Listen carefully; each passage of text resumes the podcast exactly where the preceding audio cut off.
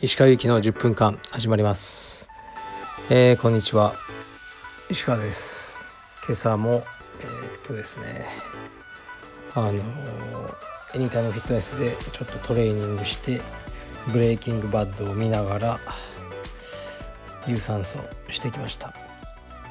ブレイキングバッドねなんか今のところそこまで面白くないですね。これから変わっていくのかもしれないですけど。あとやっぱりシーズン5か6まであるみたいですね。うんそんなにあるのかって感じですけど。まあとりあえず。ねあとちょっと腰痛がねまた悪い悪いですね。なんかなかなか治んないですね。えー、っとレターいきます。えー、っとですね。アリゾナ日記からのファンです。当時海外からの日本人による北米柔術の情報を発信していたのは石川さんだけだったので楽しく読ませていただいたと記憶しています。メガトンさんの道場から移籍しようかどうか悩んでいた記事が印象に残っています。ところでアリゾナ時代を思い出しメガトンさんやマッケンジー・ダーンさんの思い出等はありますか？ありがとうございます。かなり古い人ですね。そう、僕がアリゾナの留学時代にブログみたいの書いてたんですよね。うん、そもう相当古いですね。その頃から、だから20年ぐらい前からね、一応そのファンだとありがとうございます。えー、っとね、僕はメガトン道場じゃなくて、まあ、ブラウザっていう道場にいて、で、メガトン道場にすごく誘われてたんです。当時メガトンのいとこ、チアゴっていうブラジル人がいて彼がこうすごく誘ってくれてたんですね。で僕もねちょっと行きたかったんですけど、まあ、メガトン道場がとにかく一番強かったんで技術とかも全然違くて。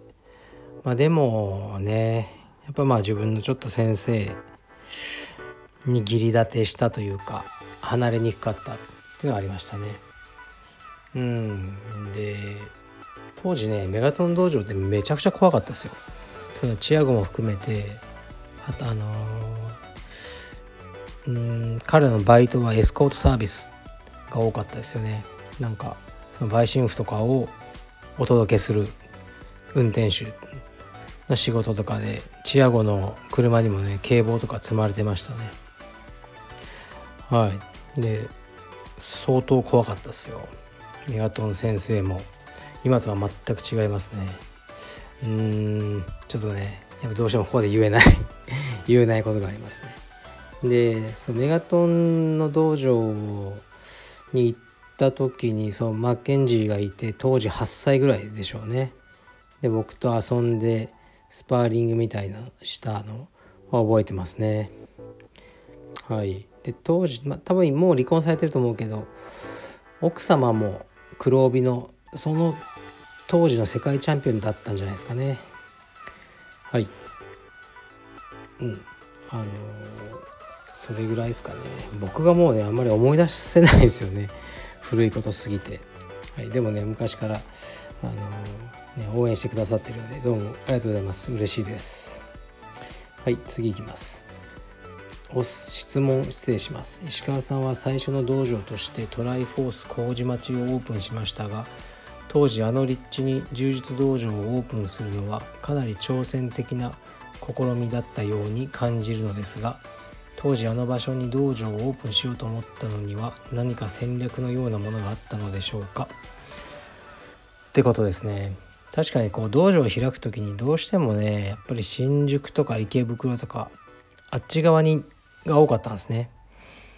その駅とかの乗降者数とかそういうのを見るとあのそっちの方がねこうまあ会員さんになってくれそうな人が多いんですよね。でどうしても港区とかあのねこっちの方になると、まあ、麹町は何中央区かな。あのえー、っと難しいんですよね。であと家賃がすごく高いっていうので道場を開く条件はあまり良くないというそこだけを見るとですね。あるんですけど僕はね実はずっと表参道でやりたかったんですよ。はい。でも当時ですねもう全然その家賃とか見合わなくて。でえー、っとまあギリ行けるのがその港区に近づけるところが麹町だったんですよね。であそこだったら当時バイク乗っててバイクであの僕あのパーソナルトレーナーをやってたのが東麻布だったんでそこにもまあ10分ぐらいで行けるしそういういろんな条件を考えてですね。あとまあせっかくね英語とか話せるから外国人の人がいるような場所がいいしでプライベートレッスンとかもねそういうのを活かせる場所がいいと思ってギリギリね家賃が払えるのがあの麹町だったということですね。はい。そう。とね今日はね僕はあの朝9時にオフィスに入って12時までに大体仕事をがあってやるんですね。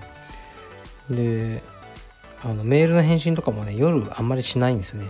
夜見ても次の日の朝までもあ取っておくことが多いんですけど今日はなんかねいろいろそうロンドンの剛からもうメールが来てましたね。なんとかなりそうだということが書いてありましたよね。夏ぐらいにはね道場が再開できるんじゃないかみたいなね。で今はまあ政府の補助とかいろいろそういうのがねあるみたい感じで。でも大変だろうと思いますけど英語もすごく上手になってうん。でまあね動画の編集技術とかも向上してねあのアフターコロナに準備してるこう前向きでしたね。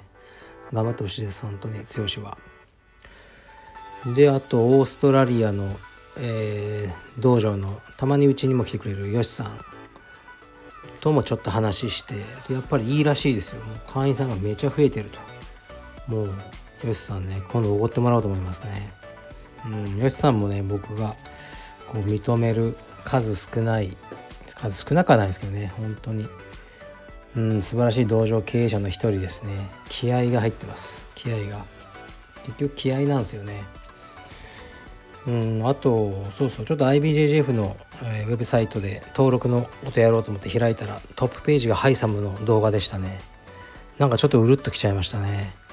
でハイサムとも、うんまあ、ちょっとハイサムとも話して元気にしてるみたいでよかったですね。そう結構こうね登録の仕事があるんですよ。今はアメリカでカルペディウム道場をやりたい人がいてその人の登録をちょっと助けてるんですね。あとカルペディウムシドニーの、えー、道場登録ですね。これも黒帯がいない場合はその道場に僕がそこのヘッドインストラクターで形式上なるしかないんですよね。そういうそうすると僕が登録しなきゃいけなくて、まあ、そういうことをいろいろやってたんですよね。はい。で、まあ、ちょっと柔術界も動き出した感じはありますね。うん。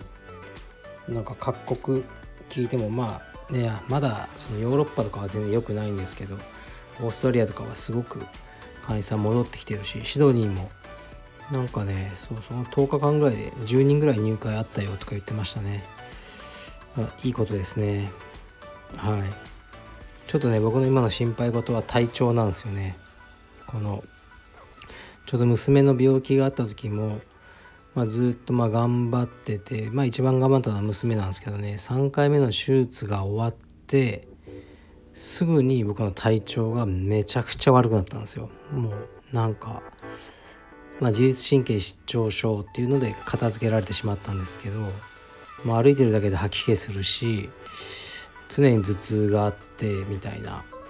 なんかでまあわからないですけどそのずっとストレスがあったことが手術が終わって安心したことによって出たんじゃないかみたいな、まあ、気の緩みですかねそれはなくはないと思うんですよね。でやっぱりこのコロナが始まって今までうんまあかなり僕的にはやっぱストレスがあったんですよねいろいろ。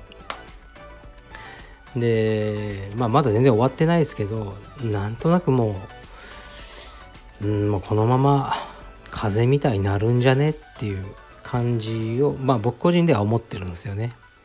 で道場からもそういう雰囲気がしていてでまああのとなるとまたあの時みたいに体調が一気に悪くなる気がするなーってちょっとあってでここ最近あまり寝れてなくてですねあの気をつけようと思ってるところです。はい、でまあこのうん。スタンド FM も1日1本ぐらいでいいかなと思ってるんですよね。そんなにもう話すこともないなみたいな。はい。でちょっとねこれからやらなきゃいけない仕事が増えるんですよね。えー、っとうんまあずっとほっといたんですけどね。海外 EC をちょっとやろうかなと思って。まあ誰か雇うか僕がやるか分かんないですけどね。いずれにしてもかなりの大勝負になるんでしばらくはそっちに集中しようかなと思いますね。はい。ではまた皆さんも頑張っていきましょう。失礼します。